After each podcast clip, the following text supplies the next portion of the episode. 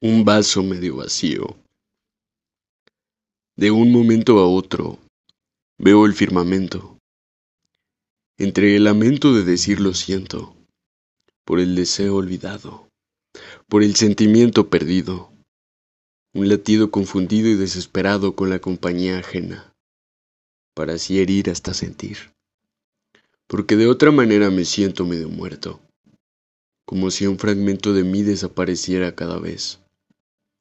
Colisiono hasta poner mi mundo al revés, siendo la única manera para ver a través de mis palabras, siempre dedicadas a algo o a alguien más. Los síntomas del vacío auténtico, tan típico e insaciable, que corta como sable hasta donde mi corazón desconoce, que estremece mi gran orgullo y me duerme en un cruel arrullo dándome cuenta que nunca terminaré de llenarme.